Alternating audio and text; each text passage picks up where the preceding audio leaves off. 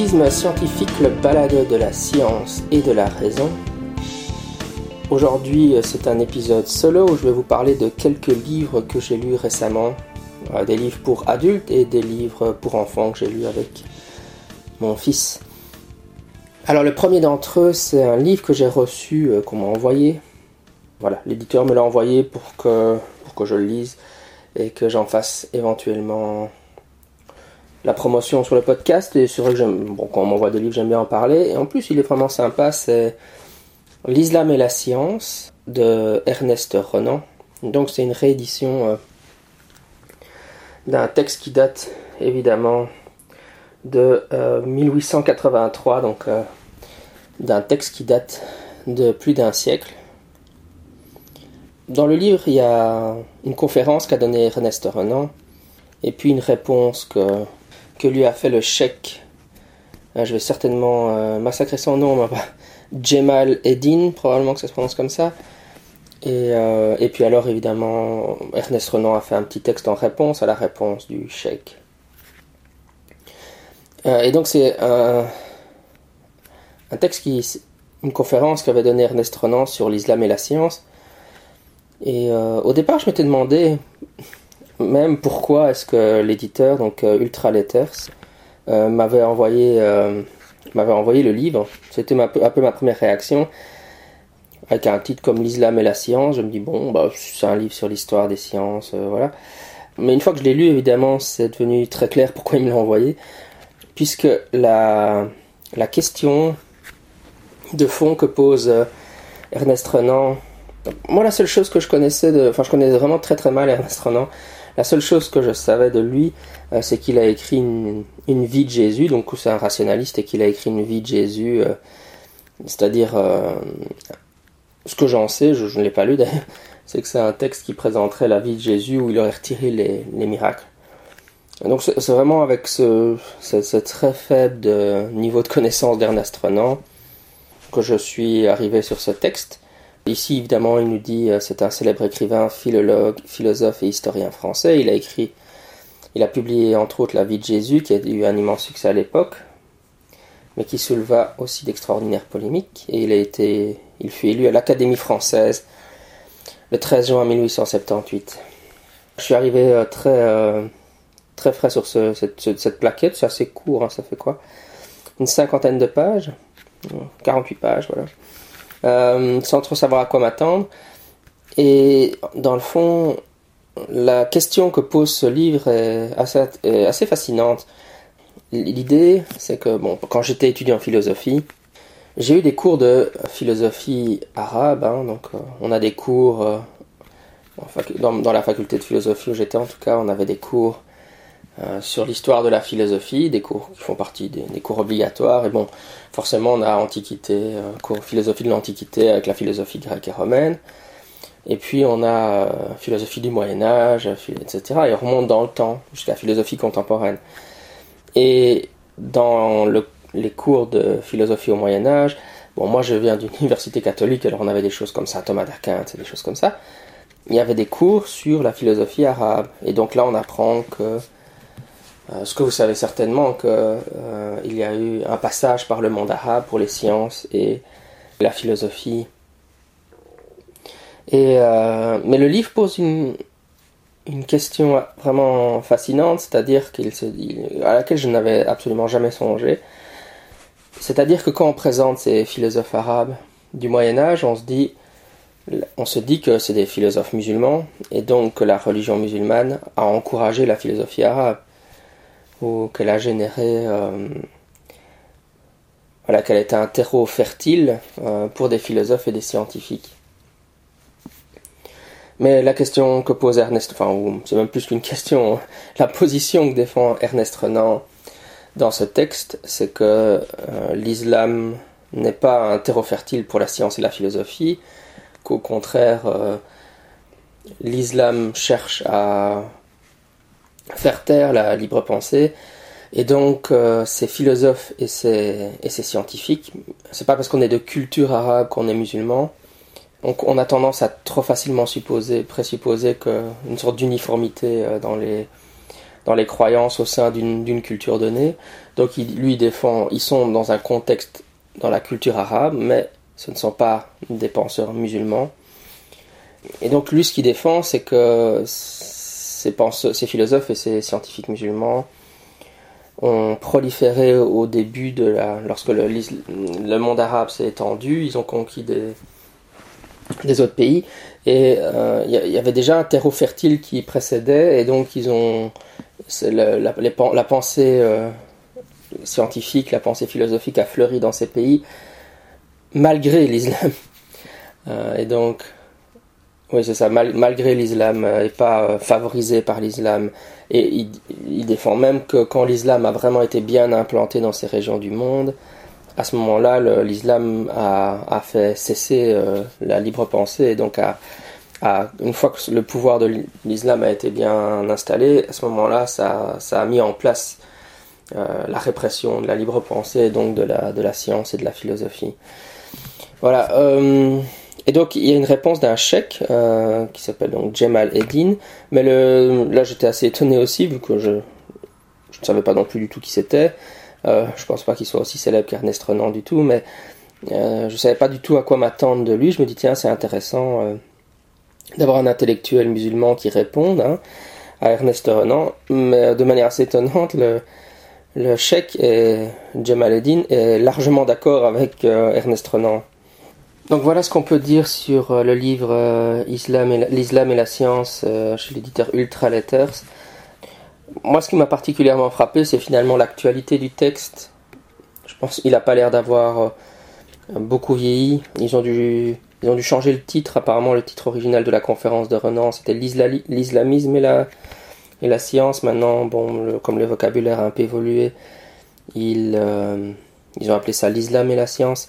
Mais je trouve que là, ça aurait pu être un texte écrit Aujourd'hui, euh, je, n'ai pas du tout senti en lisant que c'était un texte euh, qui datait euh, de la fin du 19e et que l'on soit d'accord avec Ernest Renan, personnellement, j'ai pas de position tranchée sur la question parce que je connais très mal l'histoire de la pensée musulmane ou de la pensée dans le monde arabe pour avoir une position sur le sujet, mais à le lire en tout cas, je me suis dit que ça sonnait, il, sonnait vraiment très fort comme un New Atheist, un nouvel athée, pourrait très bien être à côté d'un Richard Dawkins ou d'un Samaris ou d'un d'un Christopher Hitchens. Bon, je me trompe peut-être, euh, je devrais lire plus de son œuvre hein, euh, pour vraiment me positionner, mais vraiment sur base de ce texte, j'ai l'impression, euh, la, position qu'il défend, je me dis, j'aurais pu très bien imaginer ce genre de texte écrit par un des nouveaux athées. Euh, euh, donc c'est assez intéressant de voir euh, ce que Ernest Renan disait à la fin du 19e.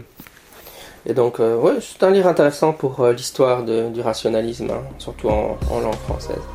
Vous écoutez Scepticisme scientifique, le balado de la science et de la raison, podcast consacré à l'étude scientifique du paranormal, à la pensée critique et à la philosophie. Le deuxième livre dont je voulais dire un petit mot, c'est euh, Pour en finir avec les mythes de l'histoire de Michel Lorquin. Je, vous avais entendu la conférence, si vous avez écouté les derniers épisodes du balado. Et c'est vrai que je voulais juste euh, revenir un peu dessus brièvement. Euh, Michel Lurquin, c'est donc un membre actif du comité parrain l'association sceptique belge francophone, qui a été reprise récemment par donc le, président actuel c'est Jérémy, Jérémy Royaux, et puis euh, dans le conseil d'administration maintenant il y a un certain nombre de... Euh, bon, le, conseil d'administration a été recomposé, puisqu'avant la moyenne d'âge était de plus de 60 ans, si pas plus. Et maintenant il y a un nouveau groupe de jeunes qui ont repris le comité para, et donc c'est tous des jeunes qui viennent de Bruxelles Sceptico Pub. Et Michel Lurquin, il est un peu plus âgé lui, mais euh, quarantaine d'années, je pense qu'il va vers ses 50 ans. Oui, c'est un instituteur et il a un criminologue. Et c'est vrai qu'il a écrit ce livre-là pour en finir avec les mythes de l'histoire aux éditions Jourdan. Ce que j'avais envie d'en dire, c'est que donc je, l'ai acheté lorsqu'il est venu à la donner la conférence à Bruxelles Scepticopub. ce que je voulais en dire, c'est que c'est vrai qu'on. Ce que j'aime bien avec ce livre, c'est que. On, a, bon, les, sceptiques n'ont pas fait beaucoup la promotion, enfin, j'ai pas vu beaucoup de choses passer sur les pages euh, zététiques françaises à propos de ce livre. Hein. Il, passe un peu en dessous du radar. Mais euh, personnellement, moi je l'aime bien. Pourquoi? Bah Parce que à l'ère ou à l'âge où on insiste sur le fait que la zététique ou le scepticisme, c'est principalement l'enseignement à la pensée critique, bah, ce livre de Michel Lurquin, je trouve qu'il euh, il fleure bon le scepticisme classique, hein, la, zététique comme étude du paranormal. Moi ici c'est les mythes de l'histoire, mais ça, ça rejoint quand même très très fort. Puisqu'il parle du monstre du Loch Ness, de la bête du Gévaudan, etc. Bon, j'ai lu des passages ici et là. Moi je trouve ça, le style est très agréable. Euh, c'est très abordable. Je veux dire, c'est le genre de, livre qu'on peut facilement offrir à quelqu'un euh, qui se pose des questions. Et alors aussi, comme chaque chapitre couvre d'un sujet, ça invite à, lire, bah, tiens, qu'est-ce qu'il dit sur tel sujet, qu'est-ce qu'il dit sur tel sujet, plutôt qu'une lecture, euh, qu'une lecture de, de, la première page jusqu'à la dernière page. Et donc, euh, moi je trouve ça vraiment très sympa et je pense que je voulais revenir un peu dessus pour en faire la promotion. Encore une fois, parce que je pense que je vois pas grand chose qui, a été publié, diffusé dans la communauté sceptique sur le sujet. Il n'y a pas beaucoup de livres sceptiques qui sortent sur le paranormal et ce sujet-là, donc je pense qu'il faut, euh, faut toujours encourager ces ouvrages. On peut critiquer le fait qu'il n'y a pas de notes de bas de page, mais évidemment, ça s'adresse à un public qui n'est pas forcément très porté sur les notes de bas de page. Euh, moi, je pense que c'est le genre de livre qui, serait pas mal d'acheter, d'offrir à un adolescent, par exemple, qui s'intéresse à ces sujets-là. Maintenant, c'est pas un livre qui s'adresse à un public universitaire qui veut, qui veut que ce soit entièrement euh, sourcé. Et ce qui est assez marrant, c'est que Michel Lurquin est un, est un criminologue, enfin il n'est pas, pas criminologue, mais il est un instituteur, mais passionné de criminologie. Hein. Il écrit des livres sur la lecture du Brabant Wallon euh, et le meurtre de la champignonaire, donc sa passion, de, vraiment c'est la criminologie. Et ça se sent dans certains des chapitres qui, qui ont été... Euh, certains thèmes qu'il a abordés, etc.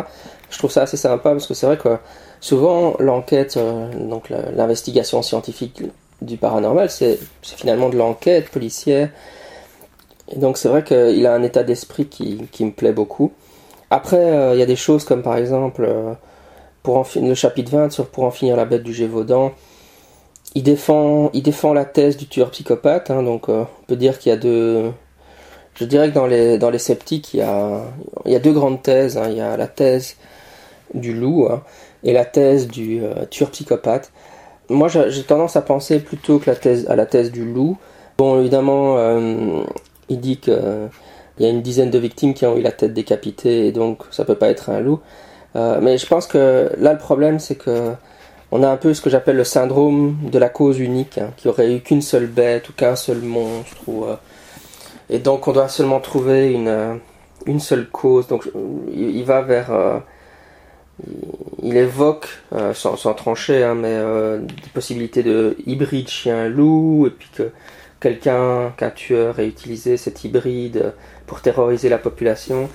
moi, moi, je, enfin, j'ai pas non plus d'avis tranché sur la question. Je suis pas un spécialiste de la bête du Gévaudan, mais, juste à, comme ça, à vue de nez. Hein, mon, intuition, c'est que je, je me méfie toujours de la de l'approche par de l'explication par la cause unique. Hein. Un phénomène fortéen aurait une seule cause. Donc, par exemple,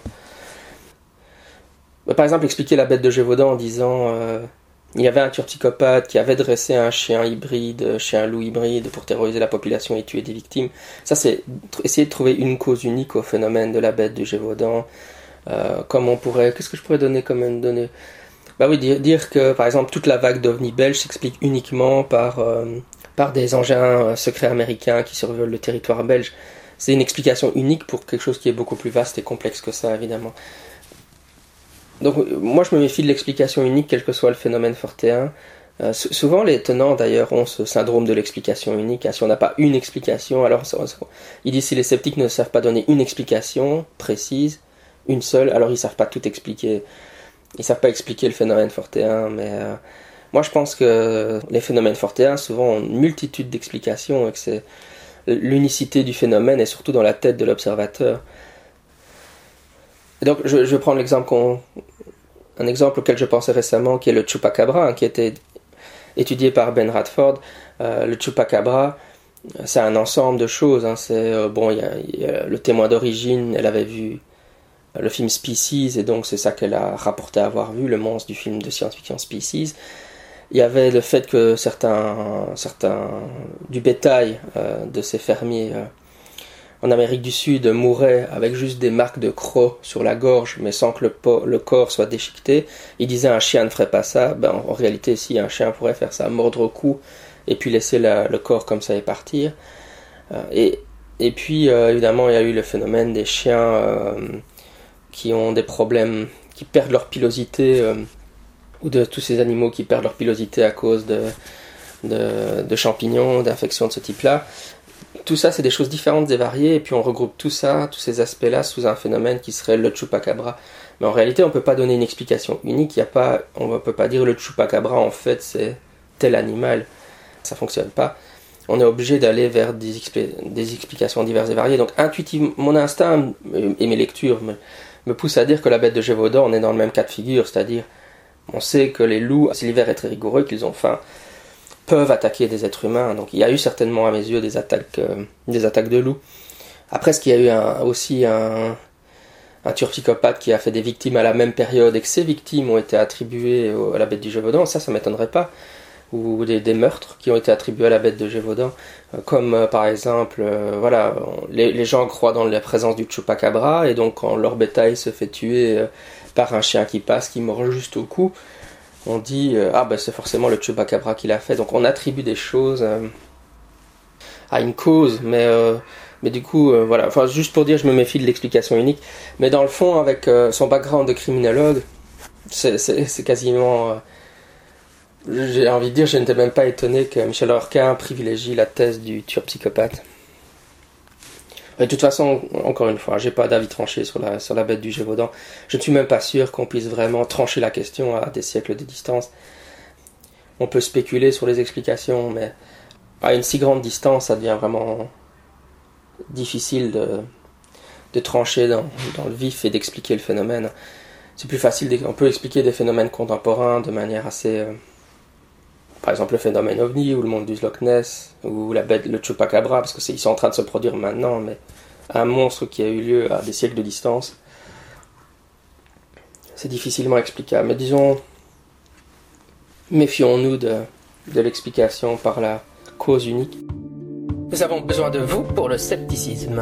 Vous êtes un fan du podcast, vous aimez euh, le travail que nous réalisons, vous voulez nous soutenir, vous voulez vous assurer du fait que le programme continue, vous voulez nous, nous aider avec euh, les différents frais euh, liés à la réalisation de ce podcast. Dans ce cas, nous vous invitons à devenir un de nos mécènes sur Patreon. Le site patreon.com permet de devenir un mécène de notre podcast à partir de 1 dollar par mois. Voilà, alors j'ai des livres pour enfants maintenant, et donc j'en ai euh, sur la théorie de l'évolution. Vous savez que j'essaye d'expliquer à mon fils la théorie de l'évolution. En français, chez Nathan, il y a l'incroyable histoire de la vie sur la Terre.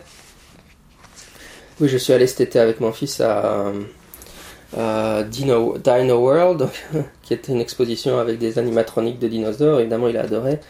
J'étais content de voir qu'il y avait euh, des vélociraptors à plumes. Donc, ils introduisent des dinosaures à plumes. Hein. Mais enfin, c'est fait avec, en collaboration avec le musée d'histoire naturelle de Bruxelles, donc forcément, on peut s'attendre à ce qu'il fasse ce genre d'effort. Et donc, euh, j'ai trouvé ce livre là-bas, oui, L'incroyable histoire de la vie sur Terre de Catherine Barr et Steve Williams, donc c'est traduit en français.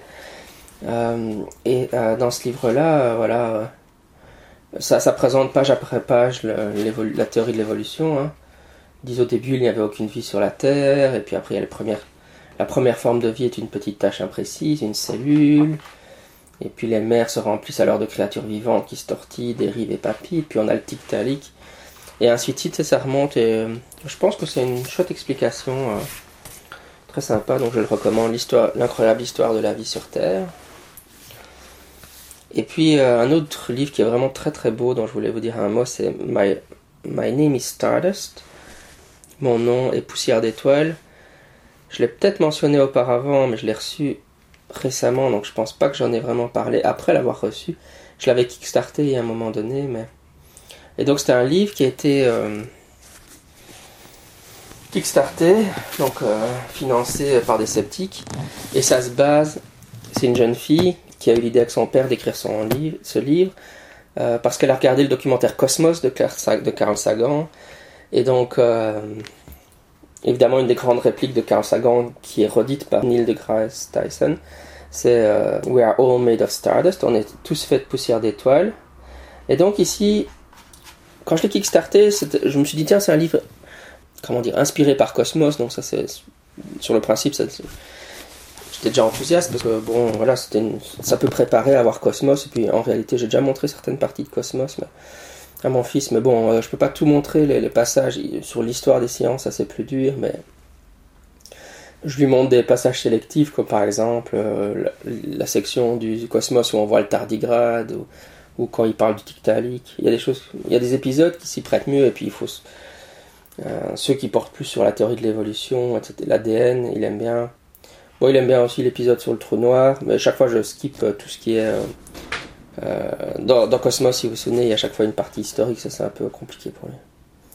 Et là, finalement, je savais pas trop à quoi m'attendre, mais finalement, c'est aussi, aussi la théorie de l'évolution finalement. Hein qui est présenté, c'est-à-dire qu'il commence en disant euh, les étoiles sont faites de le système solaire est fait de, poussière d'étoiles, et puis la Terre est faite de poussière d'étoiles, puis les cellules sont faites de poussière d'étoiles, puis le Tiktaalik est fait de poussière d'étoiles, puis les dinosaures étaient faits de poussière d'étoiles, euh, et ainsi de suite il remonte, et donc ça représente de nouveau jusqu'à la, jusqu'à la fin où c'est la Fiette qui est faite de poussière d'étoiles.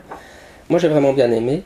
Et alors, euh, un truc qui vraiment est super dans ce livre, et où on voit que c'est des sceptiques qui l'ont fait, ce genre de choses je ne trouve jamais dans des autres livres. Hein. Là, c'est vraiment parce que c'est un livre qui a été financé par des sceptiques et auto-publié. C'est que on arrive aux mammifères, hein, donc euh, le, Purgatorius a été fait par des poussières d'étoiles. Et puis la page suivante, c'était super marrant parce qu'ils disent euh, les, licornes ont vécu sur la Terre il y a très longtemps avec les fées et les lutins. Et puis, euh, quand j'arrive à cette page, mon, mon fils était vraiment surpris. Il fait quoi hein Comment ça? Et puis après, évidemment, juste la page suivante, il met euh, Just kidding, c'est une blague. Hein. il n'y a pas de preuve que les, que les licornes, les fées ou les lutins aient vraiment existé. Mais s'ils avaient existé, ils auraient été faits de poussière d'étoiles. Et ça, j'aime bien parce que c'est une blague très amusante. Enfin, j'aime bien comment ça amener. En même temps, on aborde la non-existence de certaines créatures ce qui est finalement un sujet assez euh, tabou dans, dans, la littérature jeunesse. Hein. On, évite les sujets qui fâchent. Euh, donc, euh, My Name is Stardust, c'est par écrit par Bailey et Douglas Harris, donc c'est père et fille. Bailey, je sais pas trop comment on prononce son nom, et Douglas Harris, hein. Et illustré par Nathalie Malan. il est vraiment très beau en plus visuellement. Oui, donc les deux, bon, si vous ne parlez que le français, l'incroyable histoire de la vie sur Terre, mais en anglais, et My Name is Stardust, mon nom est Poussière d'étoiles. Euh, elles sont vraiment formidables, moi je trouve. C'est des livres qui ont été écrits par des sceptiques pour les sceptiques euh, en Kickstarter. Je confesse que j'adorerais travailler sur ce genre de projet.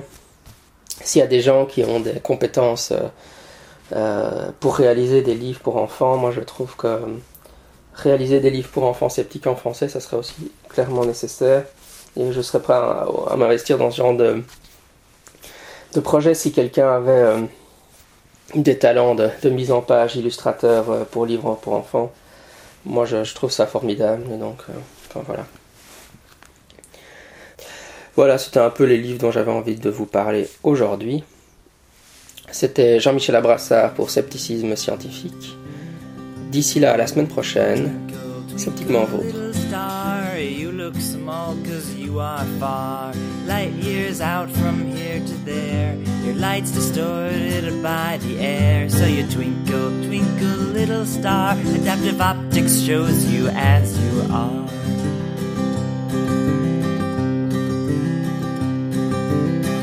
twinkle twinkle little star you must be a small pulsar out away from earth you drift this is known from your redshift. Twinkle, twinkle, spinning star, degenerate neutrons are what you are. Twinkle, twinkle, little star, supernova, au revoir. You got so big, too big perhaps. Electron capture, core collapse. Twinkle, twinkle, former star. Black hole's all that you now are.